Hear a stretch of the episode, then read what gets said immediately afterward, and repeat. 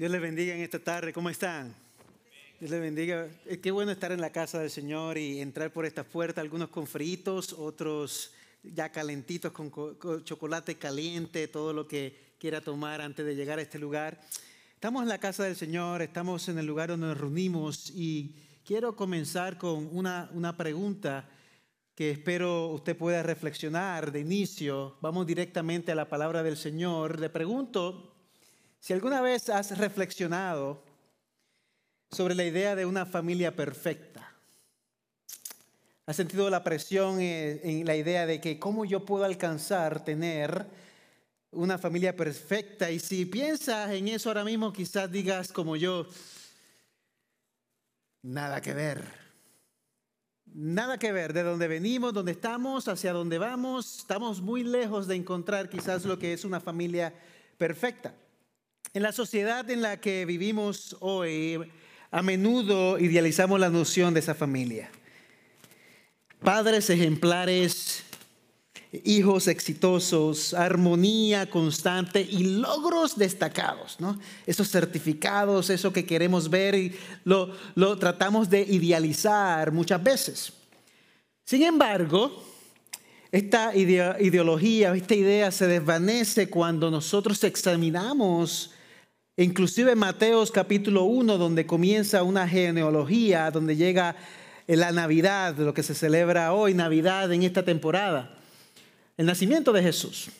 Haya sido en diciembre, en mayo, cuando haya sido la idea de una cultura que está celebrando en unidad el nacimiento de Jesús, aunque yo lo celebro todo el año, no sé usted. Pero sus antepasados, cuando yo leo las escrituras, incluyen una variedad de individuos con historias complicadas, errores, aquí vemos, y vidas lejos de ser perfecta. Y cuando yo leo eso y digo, ay, no estoy tan mal. Es algo real que se ve. Y en Mateos 1 vemos un registro, registro genealógico que enumera los antepasados de Jesús. Ha habido 400 años de silencio aquí en las escrituras, ocurrieron muchas cosas interesantes en ese tiempo. Pero cuando llega el tiempo donde Dios quiere traer, Dios mismo se hace carne, llega esa oportunidad y yo busco leer la genealogía, estoy tratando de entender si hay gente perfecta, pero nada que ver. Y quiero que usted me acompañe hoy. Hoy vamos a usar mucho la palabra directamente, las escrituras. Hay veces que cambio estrategias y digo más historias, resumo ciertas cosas, pero hoy usted se va a abrochar sus cinturones y va a leer conmigo las escrituras. Los primeros cinco versículos de Mateo 1 quizás no estén aquí, pero quiero que me escuche bien lo que quiero leer en este momento. Dice el libro de la genealogía de Jesucristo, hijo de David hijo de Abraham. Abraham fue padre de Isaac, Isaac de Jacob, Jacob de Judá. Y de sus hermanos, Judá fue padre de Fares y de Sara, cuya madre fue Tamar. ¿De quién hablamos la semana pasada? De Tamar. Fares fue padre de Esrom y Esrom de Aram. Aram fue padre de Animadad, Animadad de Nazón, Nazón de Salmón y Tantos nombres. Ahora llega bien conmigo, versículo 5. Mire esto, dice, Salmón fue padre de vos, cuya madre fue Raab. Vos fue padre de Obed, cuya madre fue Rud. Y Obed fue padre de Isaí. Isaí fue padre del rey David. Sígame. Y David fue padre de Salomón, cuya madre, Betsabed, había sido mujer de Urias. Repito, y David fue padre de Salomón, cuya madre, y en esta versión da el nombre Betsabé, pero en casi todas las versiones ese nombre no está. Dice, había sido mujer de Urias. Y quizás usted y yo sigamos leyendo y dice, yo quiero llegar a la historia donde dice el versículo 18, nacimiento de Jesucristo fue como sigue, estando su madre María y brincamos eso como si nada. Pero la semana pasada hablamos de una mujer llamada Tamar, que básicamente se entregó a Judá y se prostituyó. Fue una enseñanza un poco complicada difícil porque no era PG-13, ¿no? La palabra tenía muchas ilustraciones que no se dicen en público, pero que están en las escrituras. La esposa de Urias aquí, que quizás no tenga nombre en muchas de las versiones, aquí dice que es Bersabé. Y Bersabé es básicamente esta historia de un chisme de barrio. Ahora todo el mundo abre sus ojos porque sabe lo que son chismes de barrio, ¿no? Algunos hacen así, ¿de dónde venimos? Tú sabes lo que le pasó en el rancho a la persona de la esquina, en el otro rancho, todo el mundo sabe. Porque en ese tiempo, años anteriores, no habían chismes en las redes sociales, pero los chismes siempre han existido boca a boca. Tres de las cuatro mujeres en esta genealogía estuvieron involucradas en situaciones que podrían caracterizarse como escándalos sexuales. Estas no son historias ordenadas. Muchos de nosotros tenemos historias similares en el trasfondo de nuestros árboles genealógicos. Algunos de nosotros cuando miramos el árbol y miramos las ramas y las hojas de dónde venimos, como yo lo he hecho en mi propia vida, tú te das cuenta, ¿y este tío de dónde salió? ¿Y esta tía, por qué mi primo no se parece a este otro primo? O mi prima a este primo hay algo que no sé qué estaba pasando por aquí y son esos secretos familiares que muchas veces existen. La Biblia no tapa la realidad de la condición humana desde el, desde el principio.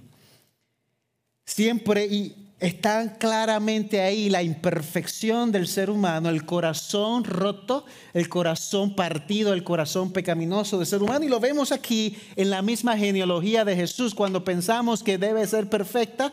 No, ellos no eran perfectos ahí. Y estas mujeres que vemos aquí, podríamos quizás preguntarnos, ¿debería estar aquí en la genealogía? No, realmente Tradicionalmente no se debería ni mencionar a una mujer en esta genealogía. Pero aquí cuando pensamos en esto, ¿qué podría decirnos Dios en esta temporada, en esta Navidad, en este momento con el quebranto que viene de las decisiones pecaminosas o las difíciles que vemos aquí en las Escrituras? Te voy a confesar algo. Yo he sido bien bendecido en leer esta genealogía en estas últimas semanas como nunca antes, porque hay veces que confieso la brincamos porque puede aburrir. Cuando yo leo nombres como salmón y dice, ¿con qué se come esto? Yo como salmón. Cuando tú ves nombres diferentes, si, si tú vieras el nombre, no solamente aquí, pero en el original y todo, tiene significado, tiene profundidad, es la historia de Dios plasmada, plasmada aquí, en este lugar la historia de Dios plasmada. Así que si me acompañas a segunda de Samuel capítulo 11, vamos a ver quién es esta mujer y por qué está en la genealogía y el que le gusta el chisme, por hoy se lo voy a dejar pasar con el chismecito que vamos a leer hoy, pero sí, hoy quiero que vaya conmigo las escrituras y la pueda leer al frente en su Biblia, en su celular, donde sea, pero sígame con el versículo, desde el versículo 1, vamos a trabajar dos capítulos y vamos a ir bastante rapidito. Dice, aconteció que en la primavera, en el tiempo cuando los reyes salen a la batalla, David envió a Joab y con él a sus siervos y todo Israel. Joab era comandante y destruyeron a los amonitas enemigos y sitiaron a Rabá. Pero David permaneció en Jerusalén. Muchos de nosotros hemos escuchado quién es David, hemos leído los almos de David, que son sus emociones, sus expresiones, sus alabanzas, sus frustraciones, sus humillaciones, sus lamentaciones. Hay veces que brincamos lamentaciones y tenemos crear un evangelio, una idea de iglesia que todo es gozo, paz, alegría, pero también en las escrituras vemos lamento, vemos dolor, vemos emociones que usted y experimentamos de manera normal. Pero aquí David se queda en vez de ir a la guerra. Y los reyes muchas veces iban a la guerra, querían mostrar su liderazgo, mostrar quiénes son.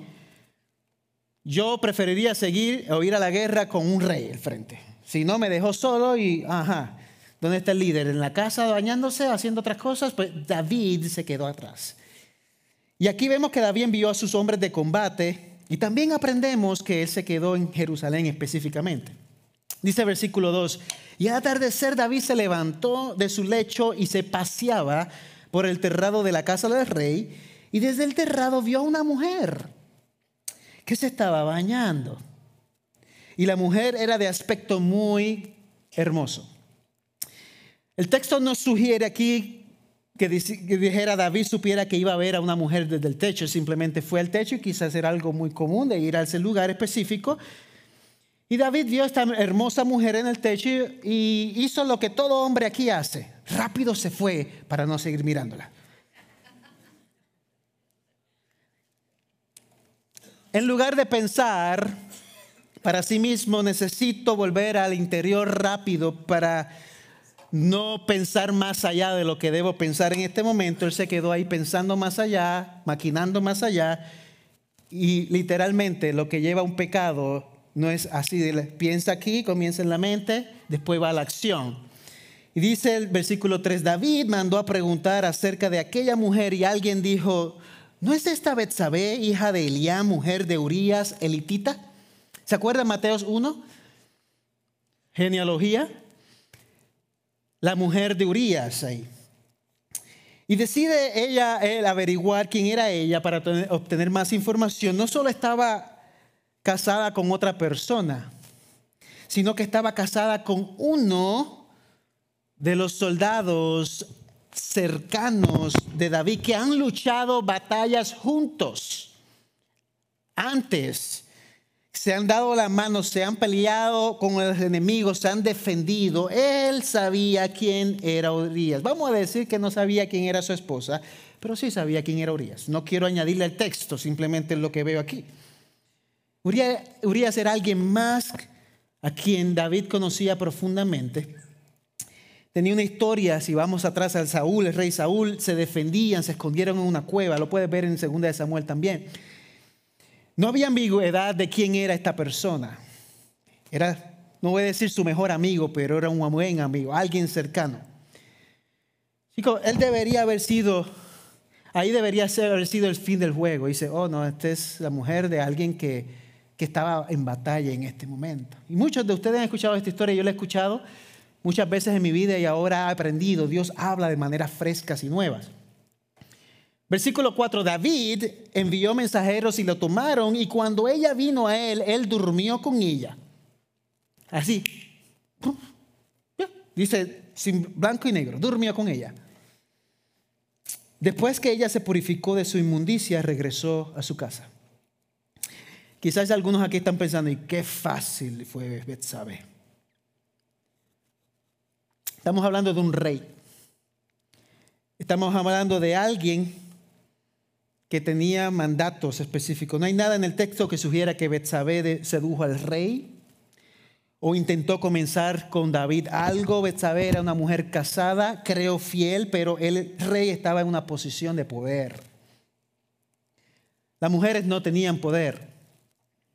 Él se aprovechó de Betsabé. Y cuando se cuenta la historia, a menudo se dice que él tuvo un affair, en inglés se llama affair, no me acuerdo ni cómo se dice en español, pero una cita, algo entre ellos, pero realmente un affair o un tiempo involucra a dos personas consintiendo ese tipo de relación. Y la historia me lleva a leer lo contrario. Betsabé regresó a su casa. No leemos que ella comenzó una serie de visitas al palacio. Quizás después de que David tuvo esos momentos de placer con Betsabé, lo que había hecho le golpeó. Su esposo está en batalla el rey me llamó y dormimos juntos. Quizás un elemento de tristeza se instaló esa noche en su corazón. Fui usada. Alguien de poder me usó, me llamó, me usó. Estaba haciendo lo normal, como cualquier otra persona, y me vio y me usó. No lo sabemos, pero además de aprovecharse de Betsabé, mira lo que pasa. David traicionó a su amigo en el proceso la traición, el dolor de la traición. Y dice versículo 5 que Betsabé concibió y envió aviso al rey David y diciéndole estoy encinta. ¿Qué noticia llegó? Tiene que haber pasado unos meses, ¿no? Porque como uno sabe, ya yo aprendí la lección, al menos tres meses. Y ya quizás no había pruebas como hoy, quizás era otras cosas que podían delinear Pero con el anuncio del embarazo se dio cuenta de que había sido atrapado. O sea, algo se van a enterar aquí. ¿Qué hago? Cualquier remordimiento que hubiera experimentado desapareció cuando el pánico se apoderó de él.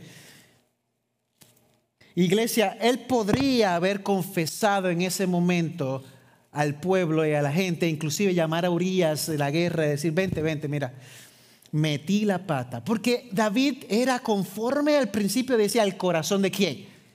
De Dios. Él podía haber llamado arrepentimiento, confesión, pero elige cubrir su pecado. Y hoy te voy a decir una palabra que puede llegar a tu corazón, que es bíblica en Proverbios 28, 13. Salomón dice estas palabras, el que, el que oculta sus pecados no prospera. Pero el que los confiesa y los renuncia encuentra misericordia. Hay, muchas veces que uno vive y esconde y esconde, pero a la larga se eh, pone en el lodo tan profundo que te das cuenta a la larga que es perder el tiempo. Y en vez de prosperar, seguir adelante, al revés, te atrasas en tu proceso, te atrasas en tu propósito, te atrasas en tus sueños, los sueños de Dios en tu vida porque simplemente escondiste o trataste de tapar algo que es imposible tapar al Señor, sí al hombre, sí a mí, sí a cada uno de nosotros, sí a tu esposa, sí a tus hijos, sí a tu esposo, sí a tus tíos, a cualquiera, pero no a Dios. Entonces versículo 6 dice, David envió a decir a Joab, envíame a Urias elitita, y Joab envió a Urias a David. ¿Quién era Urias? El esposo de quién? De Betsabé. Así que cuando Urias vino a él, David le preguntó por Joab, por el pueblo y por el estado de la guerra. Y después dijo David a Urias, desciende a tu casa, lava tus pies. Salió Urias de la casa del rey y tras él enviado, fue enviado un obsequio del rey. David estaba pensando sobre el por qué envió un regalo a Urias y de alguna manera estaba tratando de pagar por lo que había hecho. En vez de confesar, vamos a buscar una vuelta por alrededor, otra manera para lograr que se tape lo que yo hice. Trajo a Urias a casa porque quería que Urias durmiera con Betsabé y luego de alguna manera hacerle pensar que el niño era de Urias y no de David. Qué locura. Tratar, de tapar las cosas alrededor. Para que ese, para que ese plan funcionara, ¿qué, tenía que hacer Betsabé? Si lograra dormir con Urias, Betsabé tenía que callar. O sea que todo lo que hizo David iba a ensuciar completamente a Betsabé. Si Betsabé simplemente callaba, iba a tener que guardar el secreto de David por la eternidad y tener un hijo de David llamado como un hijo de Urias. ¿Qué carga tan pesada para una mujer? ¿Qué carga? Qué terrible pedirle que ocultara lo que sucedió a su esposo, a alguien que se supone que es de confianza y permitir que su hijo creciera pensando que tenía un padre diferente. Y entonces no solo David se aprovechó de Betsabé, sino que también quería que ella siguiera el juego que él tenía inventadito. Un pecado te lleva a otro, a otro, a otro. Si no lo confiesas el primero, ¿tú crees que esto se va a resolver ahí? El corazón sigue ahí. Si tú no trabajas, yo no trabajo con mi conciencia, siempre va a haber algo más que va a probar tu conciencia o mi conciencia. Y no estoy diciendo que aquí seamos perfectos, estoy diciendo que Dios está trabajando en tu corazón y la confesión y el trabajo delante del Señor. Decir, Señor, estoy trabajando en esta área, te va a hacer bien, te va a hacer libre. La verdad de Dios te hace qué? libre. La verdad de Dios te hace qué? Y conoceré la verdad y te hará libre. Así que era justicia sobre injusticia en esta enseñanza, en esta historia. Así que Urias, mira lo que hace Urias. Urias, viniendo de la guerra, tantos meses quizás fuera, hizo lo que otro hombre no haría. Se negó a ir a su casa para estar con su esposa después de regresar a una batalla. ¿Sabe por qué lo hizo? Era un hombre íntegro. David le pregunta por qué no iba a su casa y Urias dijo que no iría justo a disfrutar en su casa mientras sus compañeros de guerra y el arca de Israel estaban en el campo de batalla. Qué, qué integridad. David intentó convencerlo que, quedándose en Jerusalén un día más, un día más, haz lo que tengas que hacer. Ahí está tu esposita. Y luego, y lo invita hasta a comer y a beber para emborracharlo. Y aún así, Urias no fue a su casa. Prefirió dormir con los demás sirvientes mostrando un gran, una gran lealtad y compromiso. ¿Hasta dónde puede caer una persona más bajo de lo que había caído en ese momento David? Una cosa tras otra. Y dice el versículo 14 que a la mañana siguiente David escribió una carta a Joab y lo envió por manos de Uría. Joab, el comandante, la persona que está liderando allá, liderando al pueblo en la guerra. Y en la carta había escrito, pongan a Urias al frente de la batalla más reñida y retírense de él para que sea herido y muera. Yo pensaba que iba a llegar hasta aquí, metió la pata, metió la pata, metió la pata y todavía sigue metiendo las patas. El que se quiere embarrar lo hace bien y completo. No hay límites en el corazón aquí de, David y su maldad en ese momento.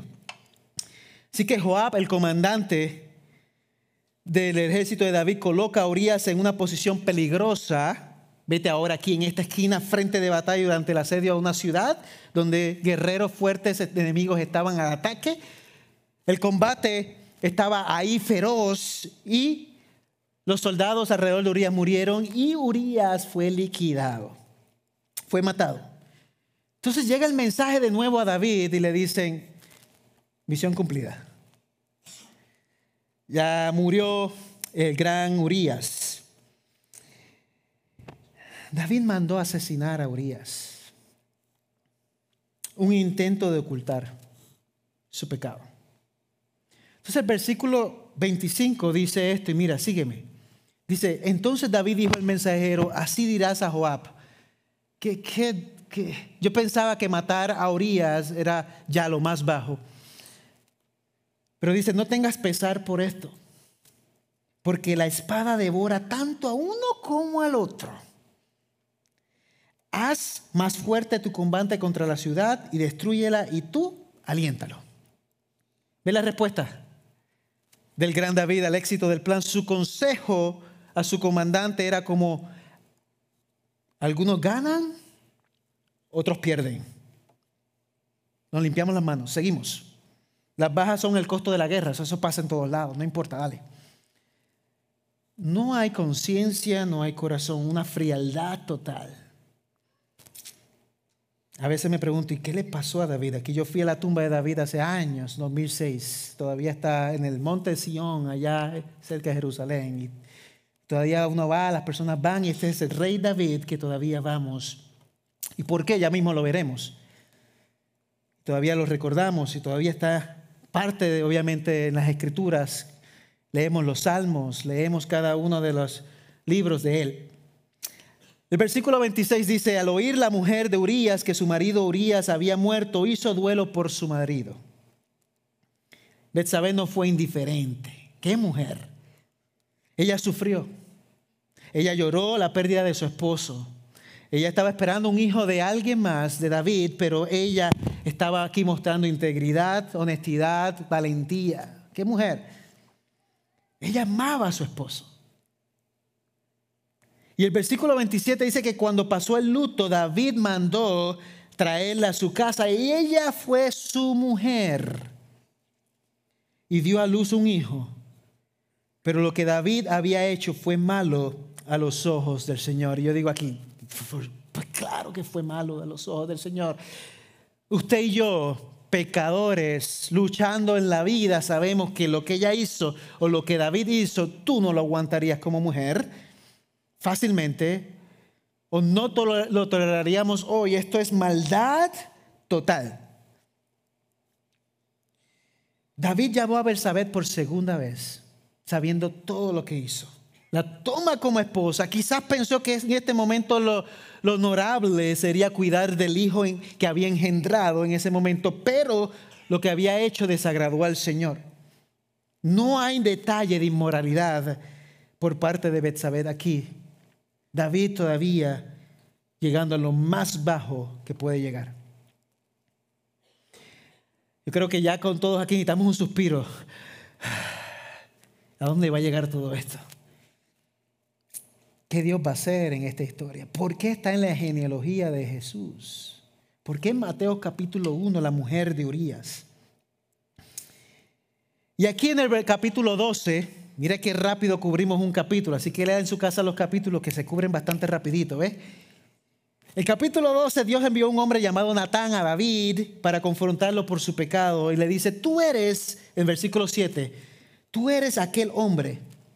Así dice el Señor Dios de Israel. Ellos estuvieron hablando al principio, le dio una imagen. David dijo, a ese hombre hay que matarlo, porque la imagen que dio era alguien que era malvado ese hombre hay que liquidarlo y dice, es que tú eres ese hombre, un profeta básicamente.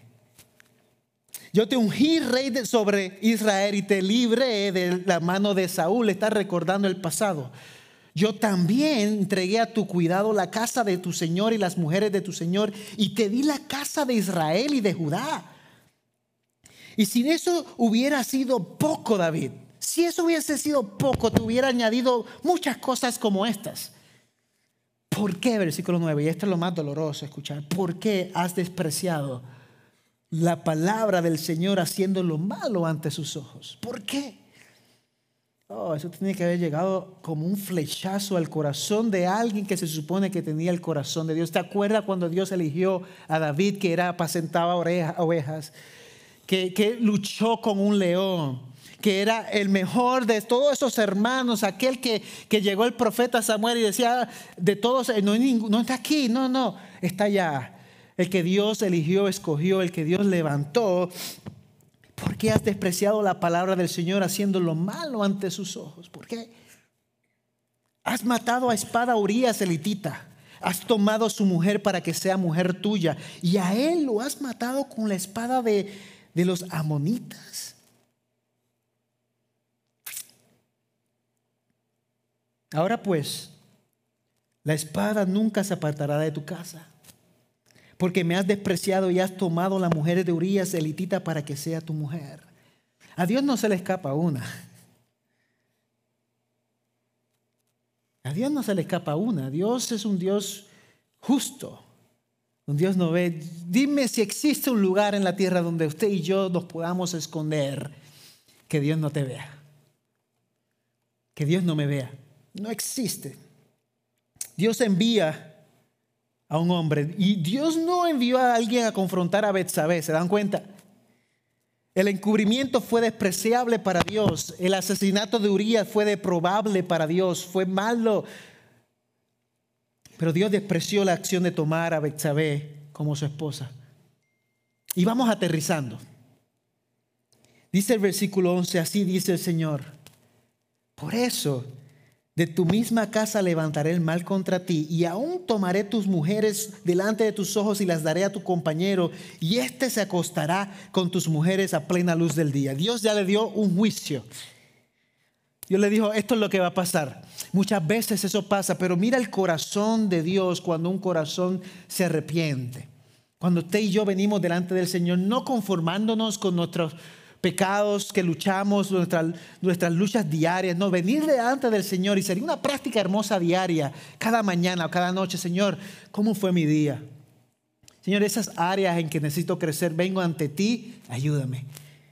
Dios aquí le da una palabra, entonces David dijo a Natán, he pecado contra el Señor. Y yo me imagino que le pongo ahí un acento más profundo. Cuando tú dices, he pecado, la emoción ahí por la entrega, por he pecado contra el Señor. Y Natán dijo a David, el Señor ha quitado tu pecado, no morirás. Qué rápido ahí del corazón. Dios mira el corazón. ¿Crees? David quizás estaba empezando a entender. Qué metida de pata. Quizás estaba dándose cuenta de la gravedad de la situación. Qué locura. Quizás no solo estaba arrepentido de haber sido atrapado, sino que realmente estaba arrepentido. Quizás la severidad del juicio de Dios que se le estaba imponiendo le estaba haciendo entender la gravedad de sus acciones. Sabemos que llegó allí debido a los salmos que leemos hoy, donde Él habla de arrepentimiento, Él habla de dolor. Señor, no te apartes de mí, no apartes tu mirada de mí. Señor, estoy aquí, no apartes tu mirada de mí. Salmos que vemos aquí que nos hablan de su relación con el Señor. Mil disculpas con esto. Ya tengo que aprender la lección el domingo que viene, me voy con el otro. Y Natán respondió, el Señor ha quitado tu pecado. Versículo 14 dice, sin embargo, por cuanto con este techo has dado ocasión de blasfemar a los enemigos del Señor, ciertamente morirá el niño que te ha nacido. Hubo consecuencias.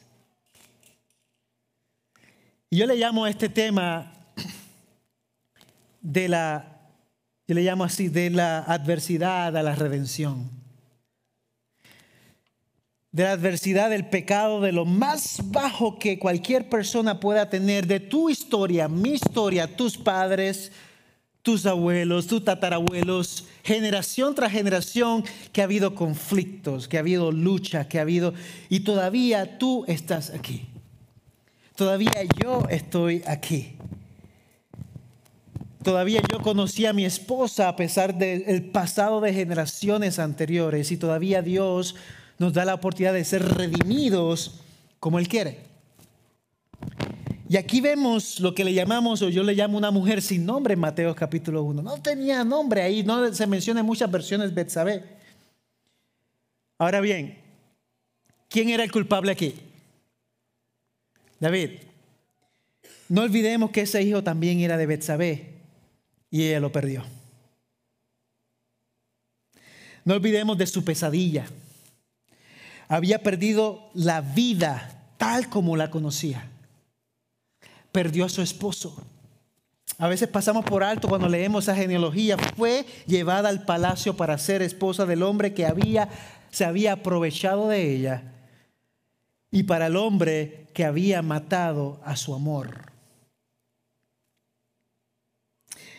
Para que su hijo también fuera enterrado. Porque yo creo que ella amaba a ese niño. Yo, yo creo que ella amaba a ese niño. Yo creo que ella amaba lo que venía en su vientre a pesar de las circunstancias. Yo he conocido madres que tristemente han tenido sus hijos por violación y todavía el amor está. Todavía el amor está presente. Se aman. No importando de dónde vienen, se aman. Lloramos porque amamos. Cuando perdemos a alguien, a un ser querido. Y si tiene la sensación de que David y Betsabé recibieron ayuda para superar toda la tragedia, tuvieron otros hijos juntos, un hijo juntos. Su nombre era Salomón. Y ahora dice, ahora tiene sentido, Salomón viene de David y quién? Y Betsabé.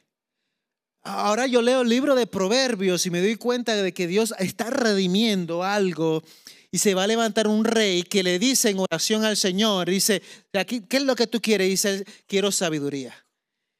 Y Dios le da tanta sabiduría que conquista reinos, que crece, que se le construye el tabernáculo, pero viene a raíz de una historia rota, de una historia muy fea, de luto, de muerte, de dolor. Betsabé no fue una mujer olvidada aquí Dios no se olvidó de ella, su historia fue contada.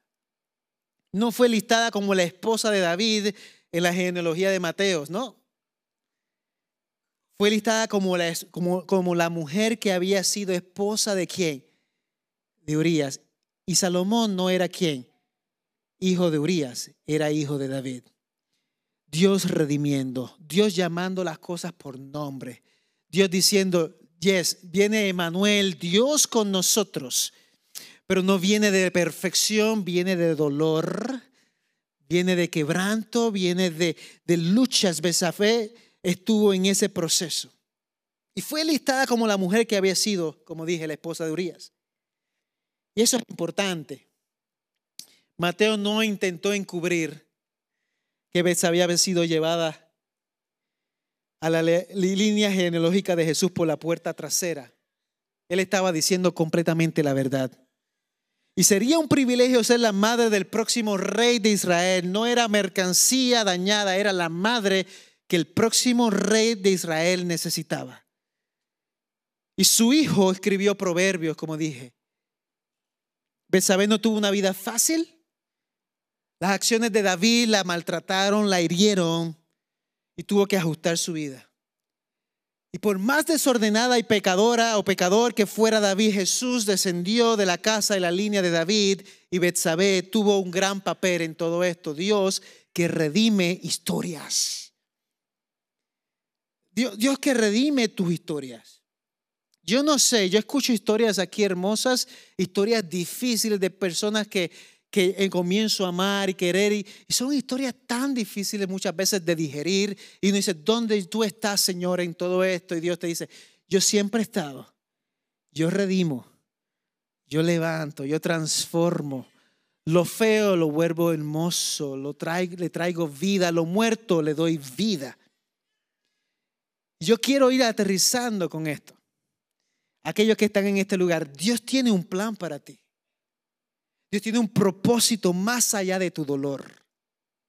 Confía en Él para llevarte a un lugar de honor, de honra, a un linaje. La palabra dice, somos que linaje escogido, nación santa, pueblo adquirido por Dios.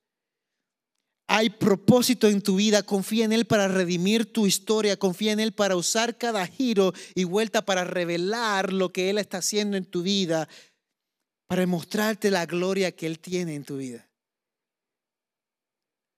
Para hablar a tu corazón.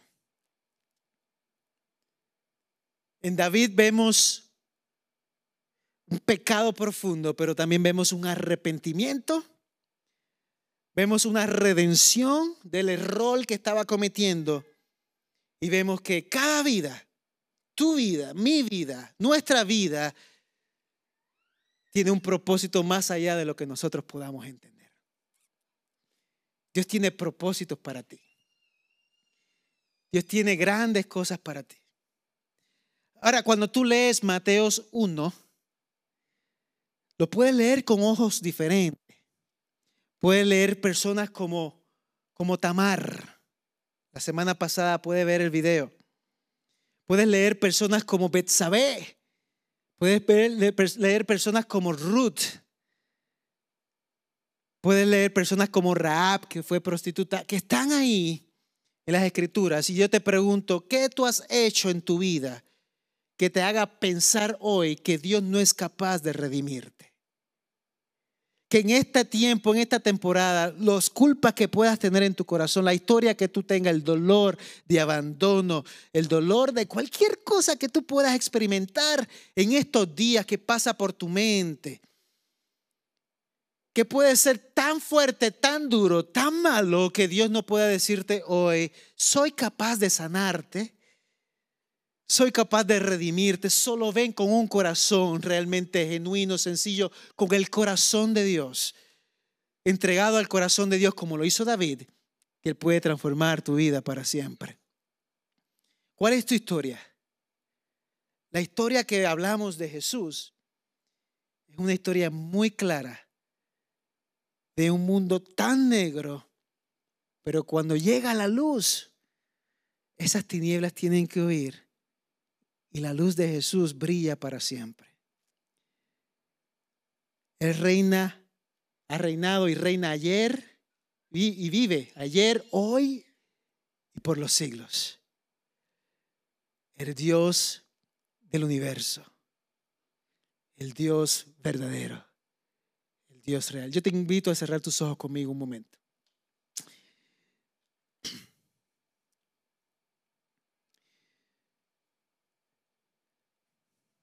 Señor, necesitamos renovar nuestra mente, renovar, nuestra alma, renovar nuestro ser, renovar nuestra vida.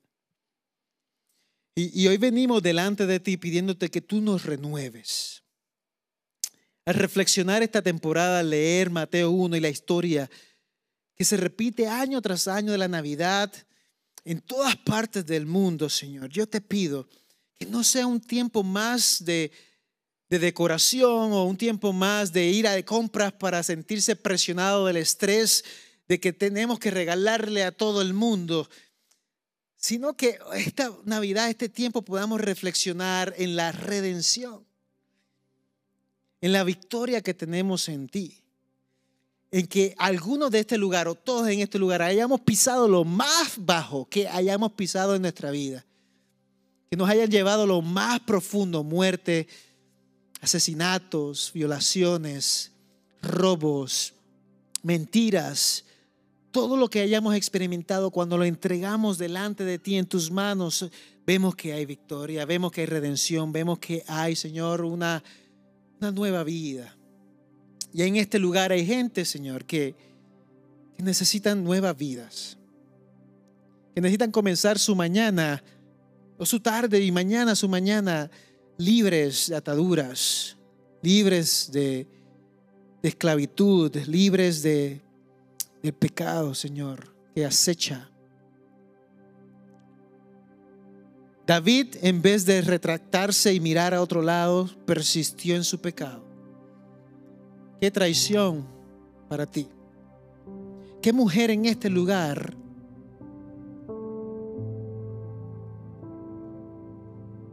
aceptaría la traición de su esposo como si nada? Y qué tan fácil se nos hace aceptar la traición hacia ti. Qué tan fácil se nos hace aceptar o abrir o caminar en los caminos de tinieblas, Señor. Yo te pido hoy tú renueves nuestra alma, renueves nuestro ser y nuestra vida. Y que aquí gente que necesita ser sanada, liberada, transformada, tú lo hagas por el poder de tu palabra y del Evangelio, Señor. Yo te pido, iglesia, si quieres, ponte sobre tus pies conmigo. Vamos a responderle al Señor de esta manera. Vamos a cantarle y declarar que Él nos pueda renovar lo más profundo de nuestro corazón, de nuestro ser y dejar que su espíritu hoy libere. Cada domingo no es para salir de este lugar, yo no tengo el poder, Dios tiene el poder. Solamente tengo la autoridad que Él me da a través de la escritura de exponer algo que Él me ha dado y todavía exponerlo con mis limitaciones humanas, con mis pensamientos variantes, variados, de tantas cosas que pasan por mi mente, que trato de filtrarlo por la palabra de Dios con mi propia personalidad, pero el Dios del universo que habla a tu corazón. Yo simplemente soy un instrumento que mañana puedo meter la pata y tengo que venir igual que David en arrepentimiento total y decir, he metido la pata, metido la pata. Pero hoy, esta tarde, puedes empezar una nueva oportunidad, una nueva temporada y dejar que esta temporada no sea una temporada vacía, sino llena de su presencia, llena de su poder.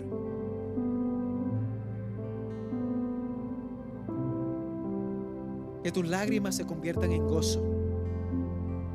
Que las lágrimas de Betsabé por su esposo hayan encontrado redención, tú también puedes encontrarlo tu traición, aunque tu familia no esté más contigo. Una temporada donde tú extrañas quizás tu gente querida de tu rancho, de tu lugar, de tu ciudad, y Dios dice, yo estoy aquí contigo, yo te abrazo, yo soy la razón de este tiempo, de esta temporada, yo soy la razón de todo. Dios te da la oportunidad hoy. ¿Te vas a permitir hacerlo? Que Él haga lo que Él quiera. Vamos a permitírselo y vamos a adorarle con todo lo que tenemos y vamos a responderle como Él se merece. Renuévame, Señor.